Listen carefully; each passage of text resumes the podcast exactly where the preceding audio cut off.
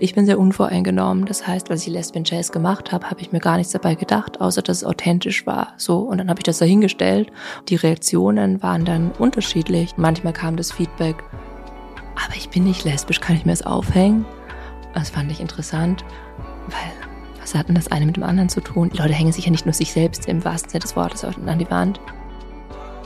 Heute zu Gast die Malerin und Queer-Konzeptkünstlerin Anouk Lam Anouk. Anouk ist eine in Wien lebende Künstlerin, die aktuell bei uns in der Galerie in Seoul eine äh, sehr beeindruckende multimediale Ausstellung hat und sie wird uns über die Hintergründe ihrer Kunst mehr erzählen jetzt im Podcast. Anouk, schön, dass du da bist. Ich freue mich auch. Danke für die Einladung. Anouk, erzähl mal, wann ist Kunst in deinem Leben das erste Mal vorgekommen? Hm, ich glaube, dass, oder ich würde sagen, das war, als ich einen Stift halten konnte und begonnen habe zu zeichnen und immer gezeichnet habe, egal wo wir hingegangen sind, Restaurant, es war immer so ein Köfferchen mit Papier und vielen Stiften dabei. Und seitdem hat es nie aufgehört. Aber Kunst gab es jetzt in dem Umfeld, in deinem familiären Umfeld nicht? Also ich ich habe gezeichnet, da war, da hat man sich noch nicht so, hätte man sich noch nicht bewusst Kunst angesehen. Ich habe schon so mit eineinhalb Jahren gezeichnet und saß ständig da und habe gezeichnet. Ich denke, das ist nicht ein Alter, in dem man bewusst ins Museum geht und sich Kunst anschaut. Also das war, dass die Kunst in mir ist, war da, bevor ich mich überhaupt aktiv damit auseinandersetzen konnte, wo sonst noch Kunst ist oder Zeichnung, Malerei, Objekt. Und quasi Künstlerin als Profession ist wann das erste Mal in deinem Horizont aufgetaucht? Ich würde sagen im Kindergarten als ganz kleines Kind. Also wenn man das erste Mal so gefragt wird, was möchtest du machen, wenn du groß bist, war das immer die einzige Antwort. Ach, so früh schon? Ja, ja, ja es war wirklich, es war da, ich war da und Kunst war da. Aber das Role Models gab es jetzt nicht, wo du sagen würdest, die... Nee, das kam gar nicht von außen. Das war wirklich einfach ein ähm, Persönlichkeitsaspekt, der ganz, ganz stark war. Ich, Kunst, Tiere, Natur. Das mhm. war das, was immer da war. Und dann, wie bist du sozusagen nach dem, nach der Matura, sagt man, glaube ich, in Österreich, ne? Genau. Wie bist du dann vorgegangen mit der Kunstakademie-Ausbildung? Ich habe recherchiert, wo welche Kunstakademien sind und dann darüber nachgedacht, an welchen Orten ich mich auch wohlfühlen würde. Und ich denke, dass die Akademien zu mir passen würden. Und dann habe ich mich in Folge mit 18 in Wien an der Akademie der Bildenden Künste beworben und äh, an der UDK in Berlin und habe die Aufnahmeprüfungen an beiden gemacht und wurde an beiden angenommen und habe dann auch an beiden studiert. Zuerst äh, in Berlin und dann in Wien. Und erzähl mal, wie war das? Also man hat ja, ich glaube, in Berlin als auch in Wien Professoren und ist in konkreten Klassen, oder? Bei wem hast du studiert? Ja, also in Berlin gibt es äh, das erste Jahr so eine Grundlehre da ist man dann noch nicht in der konkreten Klasse, sondern kann sich alles ansehen. Das habe ich in Berlin gemacht. Und in Wien äh, gibt es keine Grundlehre, dass man gleich in einer konkreten Klasse, die man aber grundsätzlich, wie ich denke, überall auch wechseln kann. Und ich war bei verschiedenen Professoren. Ich habe mir einiges angesehen. Ich war bei Gunter Damisch. Da habe ich angefangen an der Akademie. Und dann war ich bei einer Eröffnung im MUMOC ich weiß nicht mehr genau in welchem Jahr, 2014 vielleicht. Das war eine ganz tolle Ausstellung, eine Cosima von Bohnen Ausstellung, Hippies Use Side Door. Und da war so eine Person, so eine große, schlagsige Person, so ein Rolling Stone Typ würde ich das nennen. Und der kam dann so zu mir her, hat die Hand ausgestreckt und sich vorgestellt. Und das war Florian Reiter von Gelatin. Und der hatte auch eine Klasse an der Akademie eine Zeit lang und hat gesagt, hey Anouk, ich kenne deine Kunst aus dem Internet, komm doch mal vorbei. Und dann war ich bei dem, also eine Bildhauerklasse. Danach war ich in einer anderen Bildhauerklasse bei Heimut Sobernick. Und dann war ich in einer abstrakten Malereiklasse bei Erwin Bohatsch. Mhm. Das ist alles Wien gewesen und in Berlin? In Berlin in der Grundlehre. Danach habe ich mich entschlossen, nach Wien zu gehen. Da war ah, ich also, verstehe. da habe ich das Jahr Grundlehre gemacht. Ja.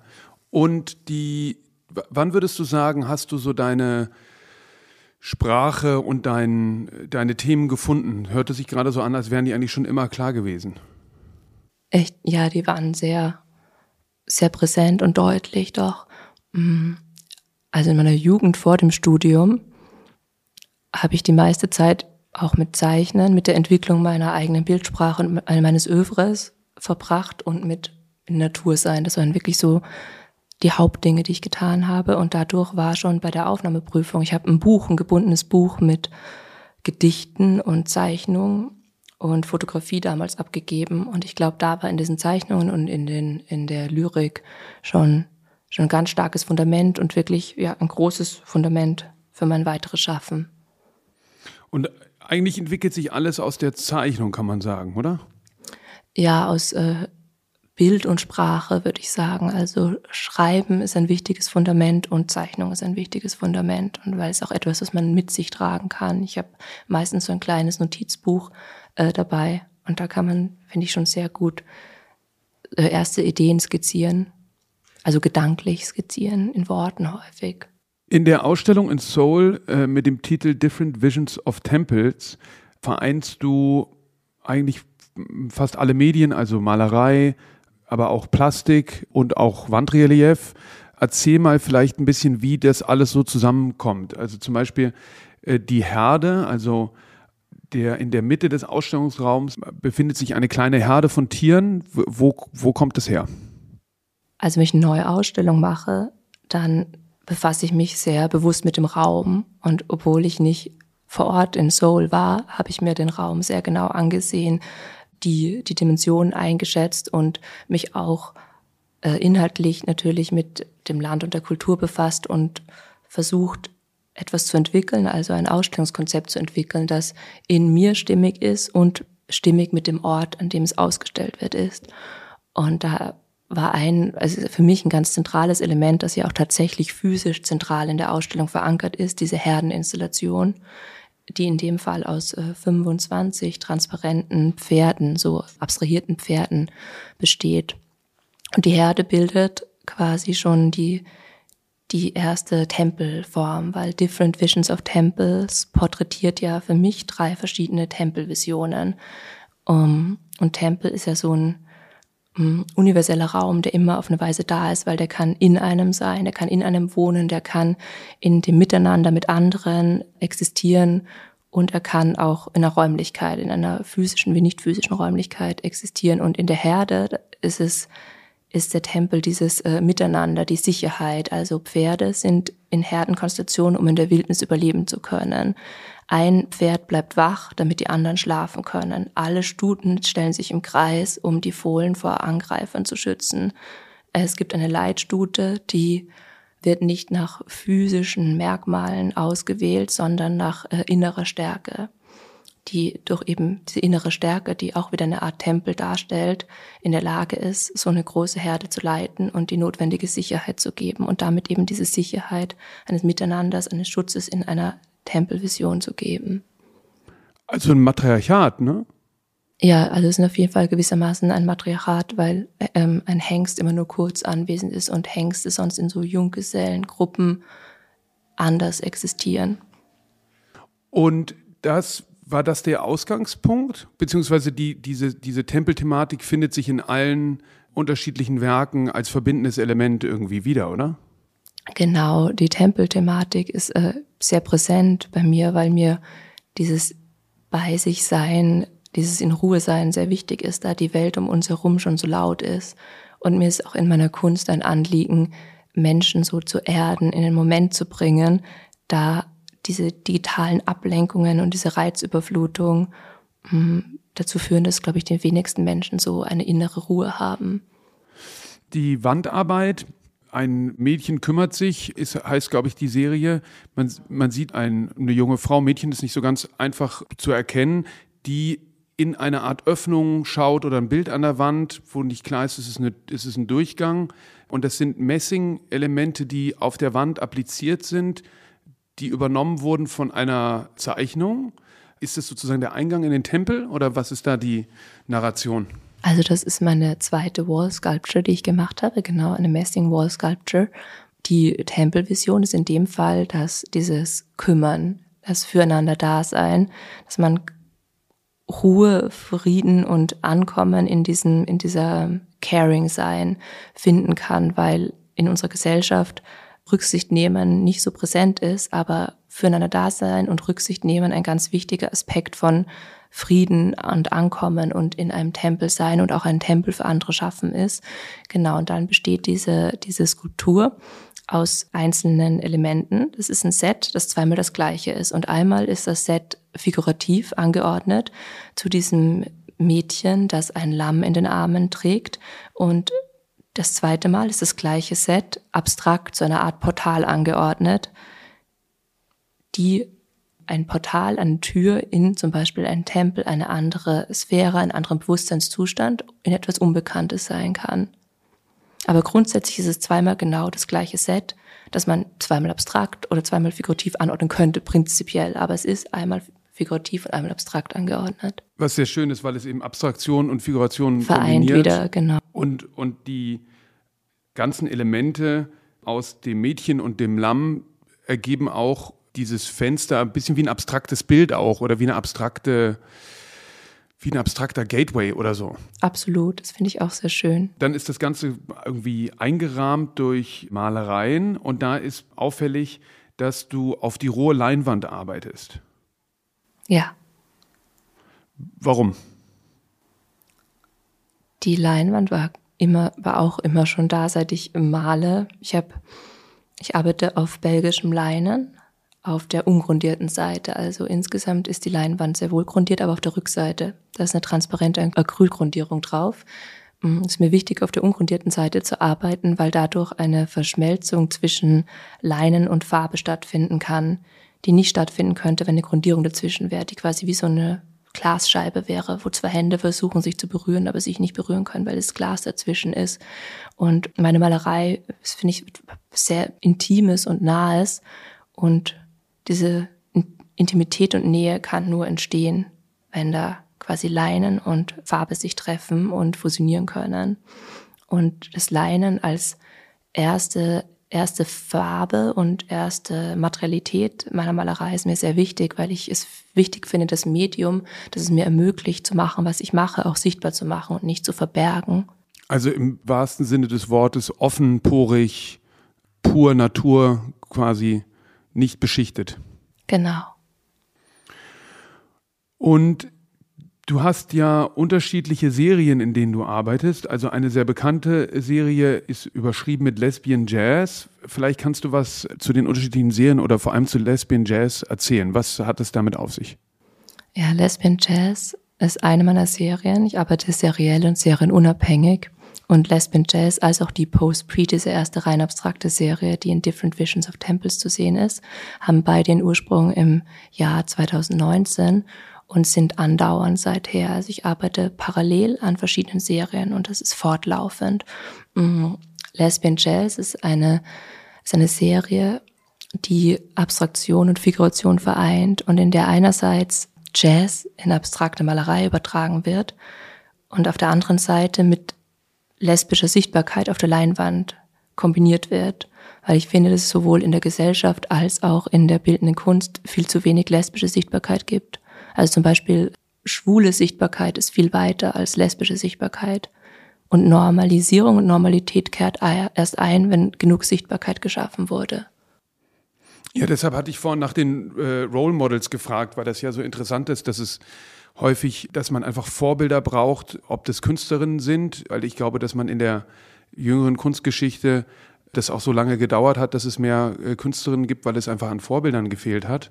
Und du sagst quasi, in der Sichtbarkeit, in der, in der Gesellschaft kommt Homosexualität von Frauen nicht so visuell vor wie von Männern. Das ist sozusagen etablierter, ja?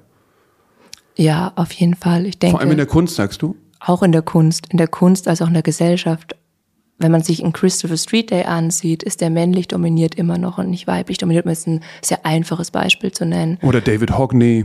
Ja, genau. Oder auch in der Kunst. Norbert Bisky. Viel, viel sichtbarer. Mm. Und es ist wichtig, es ist wichtig, lesbische Sichtbarkeit zu schaffen, weil es ein genauso wichtiger und relevanter und existenter Teil der Gesellschaft ist. Mm, und Vorbilder hatte ich während, also ich hatte keine Vorbilder, aber es gibt jetzt Leute, die ich toll finde. Ich habe quasi den Weg genau andersrum gewählt, äh, als ich in dieser Findungsphase meiner visuellen Sprache war, weil es ist mir ganz wichtig, äh, war mir auch immer ganz wichtig, eine eigenständige visuelle Sprache zu entwickeln und in dieser eigenständigen visuellen Sprache ähm, Abstraktion und Figuration zu vereinen und eben auch diese neue und eigenständige Abstraktion zu entwickeln.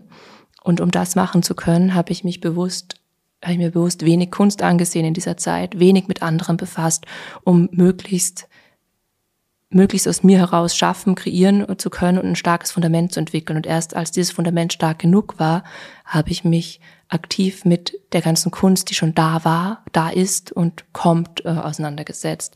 Und da gibt es natürlich Personen, die ich großartig finde, wie unter anderem äh, Rosa Bonheur, die Tiermalerin, die in den 1820ern geboren, zur Welt kam, geboren wurde in Frankreich und die einen Antrag auf Travestie stellen musste, um äh, Hosen tragen zu dürfen. So mhm. absurd das heute klingt. Mhm. Also und die offen lesbisch gelebt hat, die vorgedrungen ist in ein männerdominiertes Domain, als Frauen eben Kleider tragen mussten und nur auf kleinen Leinwänden Zierfische malen sollten, hat sie Hosen getragen, ist auf Viehmärkte gegangen, hat monumentale Werke von mit Löwen, Kühen, Pferden, Hunden allem geschaffen und äh, ein freies Leben gelebt. Also ich finde dies als Gesamtperson natürlich großartig und wunderbares Vorbild, auch heute noch. Oder eine Erinnerung daran, sei stolz und sei sichtbar und steh zu dir.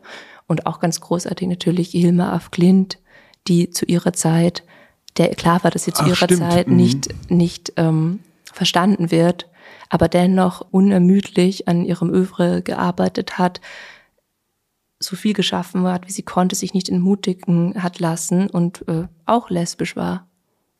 Wer fällt dir ein in der sozusagen Nachmoderne, also in der jüngeren zeitgenössischen Kunst? Nicole Eisenman zum Beispiel. Stimmt, Nicole Eisenman hat das auch quasi in ihrem Werk. Nicole Eisenman, genau. Die, die finde ich äh, auch schon ganz Hat lang, auch lange gedauert. Hat auch sehr lange. Mein, mein Bruder hat sie ja früher ausgestellt.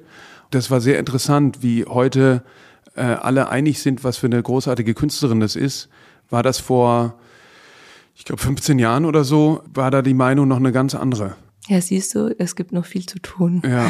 Also es hat, hat lange gedauert. Interessant, interessant. Genau, und jetzt hat es ja eine große Ausstellung in München mit, ich glaube, 100 oder über 100 Werken.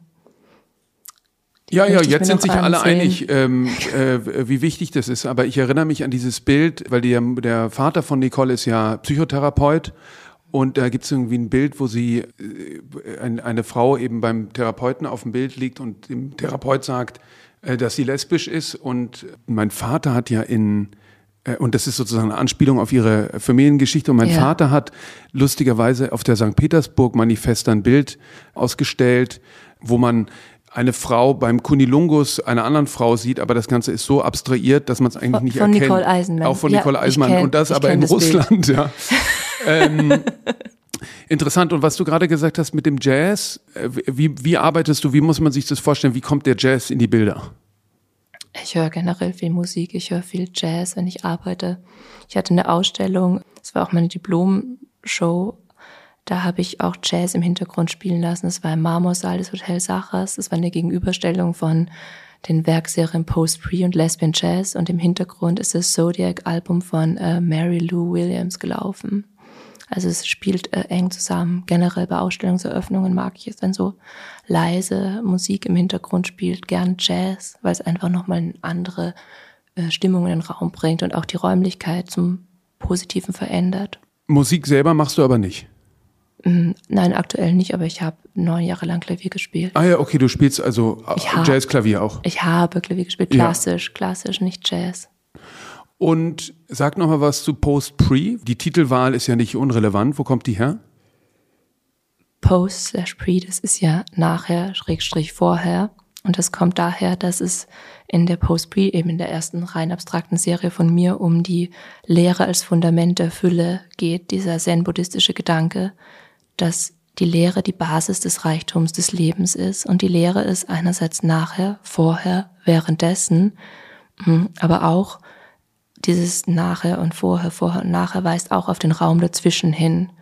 Also dieses im Moment ankommen, weil Leben bedeutet ja in dem Moment Sein, in dem wir jetzt existieren. Wir leben nicht, weil wir mal gelebt haben und wir leben nicht, weil wir denken, mal zu leben, also für die Zukunft, sondern wir leben nur, weil wir gerade diesen Moment haben und uns das bewusster zu machen und auch mehr zu fühlen. Ich glaube, das verändert viel. Also Post-Pre könnte auch der Moment sein zwischen Einatmen und Ausatmen. Zum Beispiel auch, ja. Mhm. Und auch ein ultimativer Nichtraum, also wie so ein Tempel auch ein ultimativer Nichtraum ist.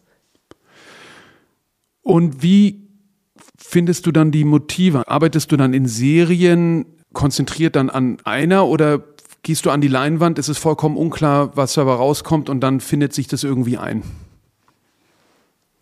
Also die Serien entstehen parallel zueinander. Das heißt, ich arbeite nie nur an einer Serie für eine Zeit, außer einer Ausstellung kommt gerade nur eine Serie vor und ich konzentriere mich auf diese eine Ausstellung.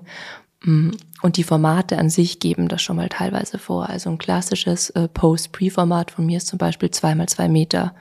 Und wenn ich mir eine Leinwand hinstelle, weiß ich schon, welche Serie ich mache für gewöhnlich. Außer es entsteht zufälligerweise eine neue Serie oder ich denke mir, es entsteht eine neue Serie. Aber es wäre nicht so, dass ich eine leere Leinwand hinstelle und nicht weiß, ob es am Ende Post-Pre oder Lesbian Jazz ist und es erst am Ende weiß. So viel, so viel ist mir schon klar. Post-Pre ist ein sehr meditativer Entstehungsprozess. Und da entsteht dieses gesamte Bild wirklich in diesem Malprozess, in eins nach dem anderen, in auf sich wirken lassen, ruhen lassen, betrachten, neue Elemente setzen.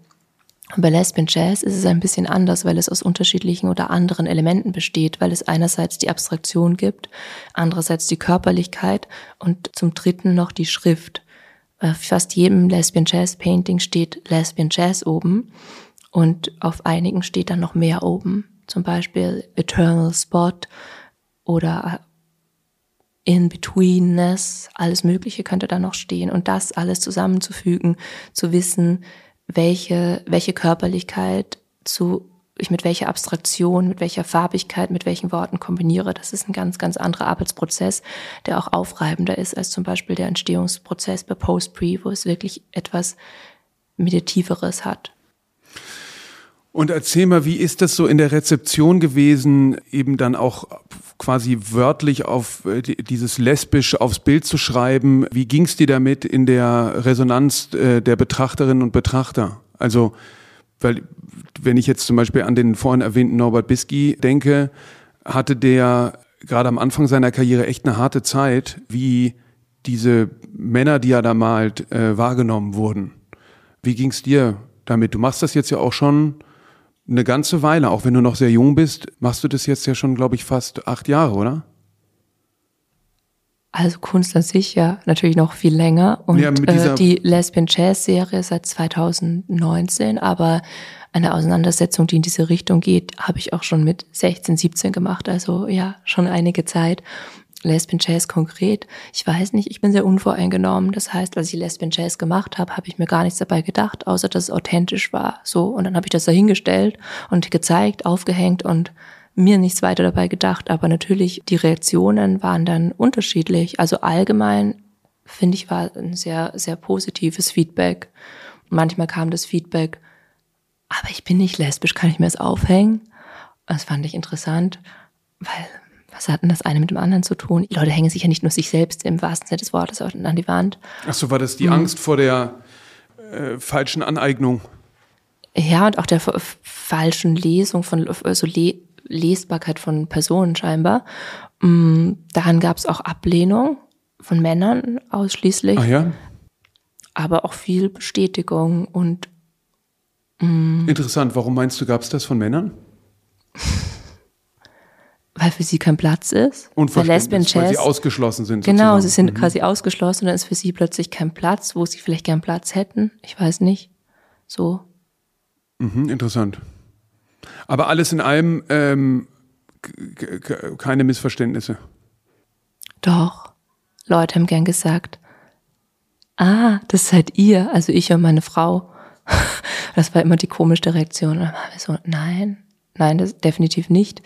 Mm, denn die Körperlichkeit bei Lesbian Jazz hat, ist ja oft ähm, bewusst ohne Gesicht oder nur mit einem angedeuteten Gesicht, weil es äh, so eine Freifläche schaffen soll so ein, und auch eine Projektionsfläche für alle möglichen Personen. Da soll, das ist ja ein Beispiel, oder ein Raum für queere Sichtbarkeit, in dem sich viele Personen wiederfinden sollen.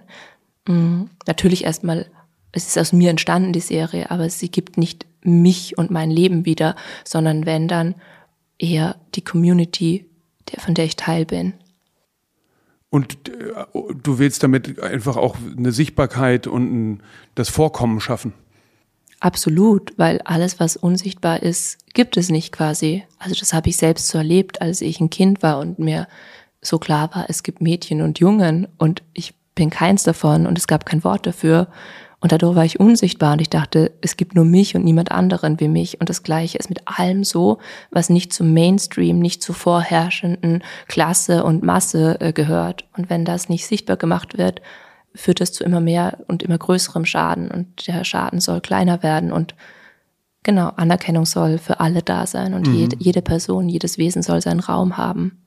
Erzähl mal von deinem Aufwachsen, du bist, weil du bist in Wien groß geworden, oder? Genau. Also das ist ja dann doch eine Großstadt weil das finde ich eben so interessant am, am Internet, dass durch das Internet diese Verbindung zu den konformistischen äh, Lebensweisen in der Verbindung durch das Internet viel einfacher ist, aber in der Großstadt kommen ja mehr Lebensräume vor. Wie war das für dich beim Großwerden? Also ich bin so die Generation, die mit dem Internet groß wurde. Ich surfe im Internet, seit ich zehn Jahre alt bin und ich lese feministische Texte, seit ich zehn Jahre alt bin. Und habe viel recherchiert, seit ich klein war. Und da war das Internet erstmal so eine, wie so eine Prärie, so eine riesige, endlose Wiese, die keine Grenzen kennt, weil es gab noch keine Algorithmen, die wie Zäune unsere Wahrnehmung eingegrenzt haben. Und das Internet war wirklich ein freier Ort. Das war toll, das mitzuerleben und auch so jung zu sein während man das miterlebt ist, so natürlich mitzuerleben.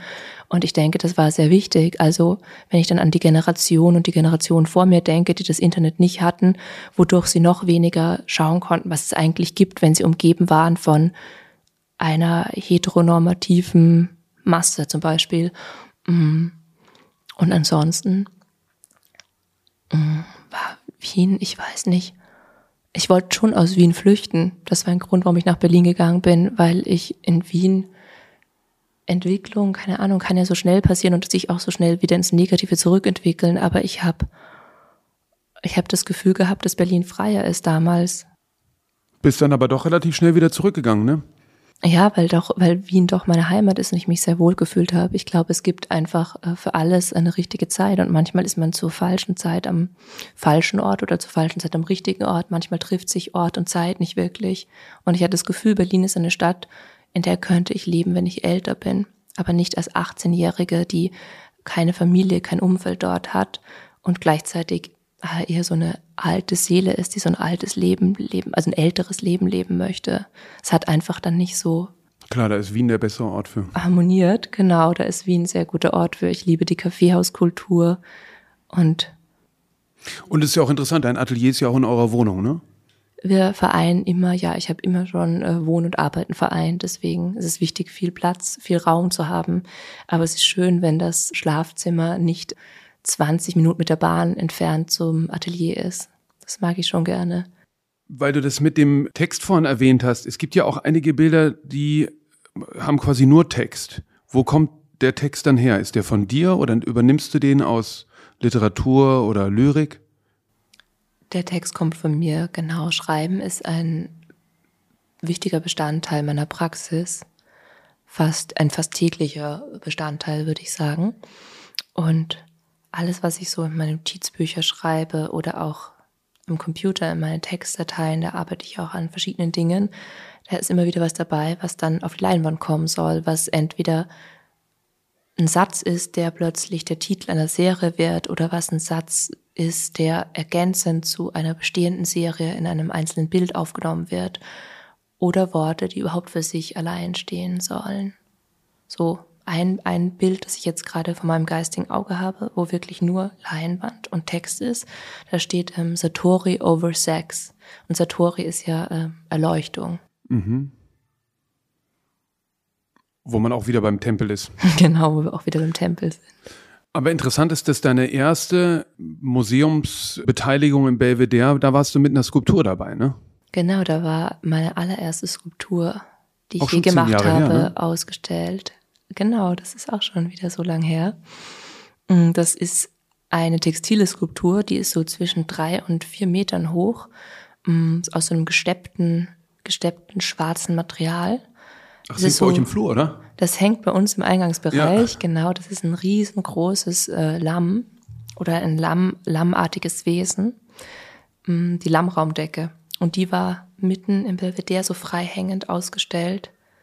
Und das war sehr schön. Und es war auch zusammen mit auch Zeichnungen und Fotografien von mir ausgestellt. Ich war die jüngste, jüngste äh, Teilnehmerin der Gruppenausstellung. Anouk Lam, Anouk ist aber kein Künstlername. Nein, ich heiße wirklich so. Ich habe neun Vornamen. Meine Eltern haben mir viele Namen gegeben, damit ich wählen kann. Und das Lamm ist sozusagen ein anderes Lamm. Und sag mal, die zu der Ausstellung im, im Belvedere ist es auch über Social Media beziehungsweise das Internet gekommen, oder? Ja, es ist lustig. Das ist Franz Graf und ich waren Facebook-Freunde. Und Ach, da gab es ja noch gar kein Instagram. Da gab es noch, damals gab es noch, ja doch, da, es gab Gerade schon Instagram. So. Ja, ja, ja, Instagram gibt es so seit 2011, wenn ich mich recht erinnere.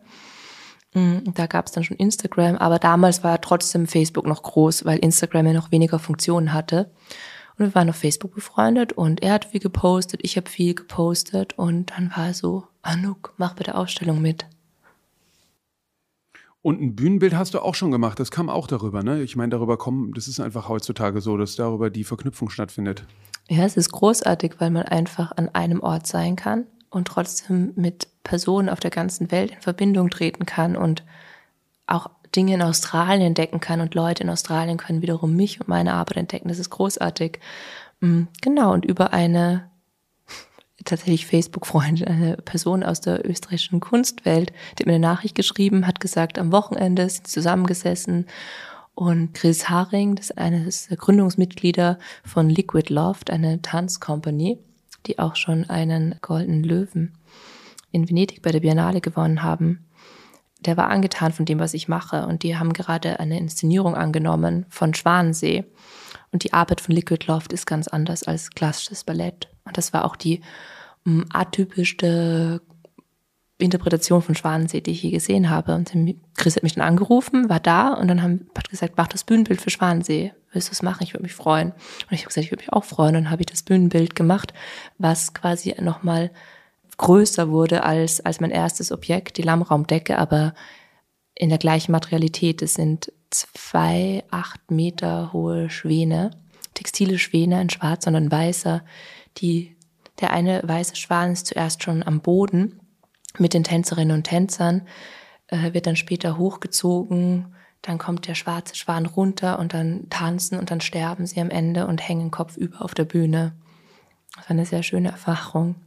Und somit die eigentlich die allergrößte Arbeit, die ich bisher gemacht habe, weil zweimal acht Meter hoch und fast acht Meter breit oder so, das ist schon monumental. Ich freue mich, wenn das, das nächste Mal ausgestellt wird.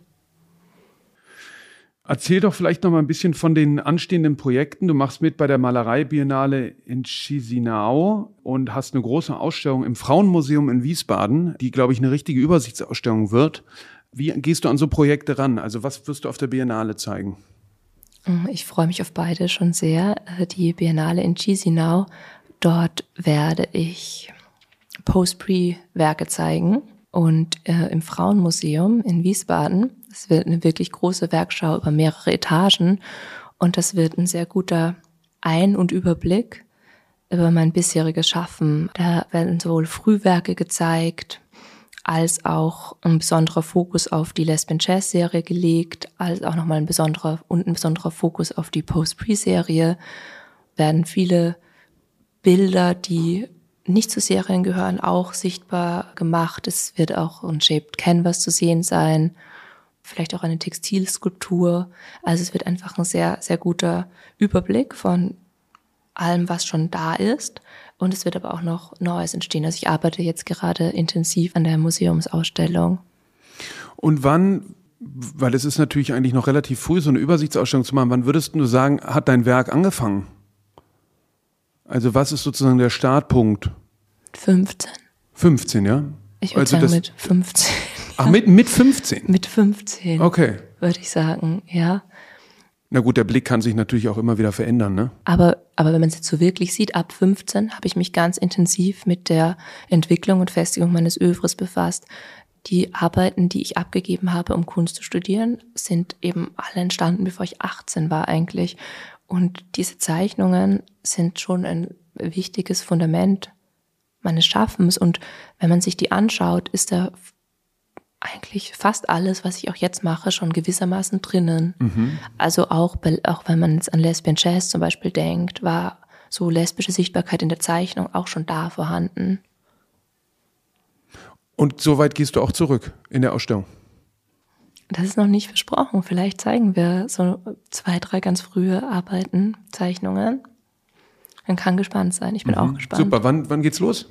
Die Ausstellung beginnt Anfang September und geht bis Dezember. Sehr gut. Hast du schon genau einen Eröffnungstermin? Nein, Anfang, also Anfang September, aber noch keinen genauen Tag. Okay, super. Und, und richtig auf drei Stockwerken, ne? Viele. Genau, es wird eine richtig, richtig große Ausstellung. Es, wird, es gibt auch einen langen Text über meine Arbeit und mich. Ich glaube, so ein 20 Seiten Text wurde geschrieben. Super. Und ich bin sehr gespannt und freue mich wahnsinnig. Sehr gut, ja, vielen Dank. Es bleibt spannend und wir sehen uns spätestens in Wiesbaden. Ich freue mich darauf.